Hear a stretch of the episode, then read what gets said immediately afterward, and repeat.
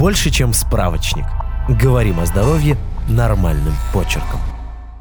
Кому нужен скрининг на рак шейки матки? Скрининг на рак шейки матки нужен девушкам в возрасте от 21 до 29 лет. Им стоит проходить его каждые три года. Женщинам в возрасте от 30 до 65 лет. Им необходимо делать ПАП-тест каждые три года, а анализ на ВПЧ каждые 5 лет.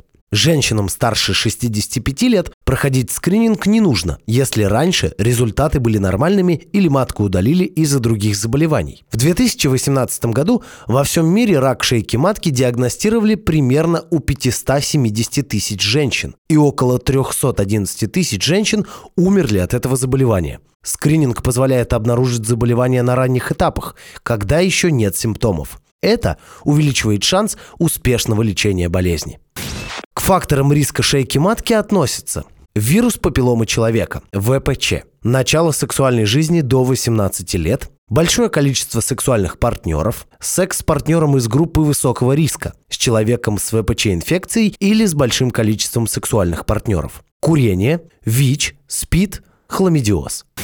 Какие обследования позволяют диагностировать рак шейки матки? Есть два основных вида скрининга. ПАП-тест с помощью маленькой щеточки собираются клетки с поверхности шейки матки и области вокруг нее. Клетки рассматривают под микроскопом, чтобы выяснить, нет ли в них отклонений. Анализ на ВПЧ. Берут клетки с шейки матки и проверяют, не заражены ли они ВПЧ.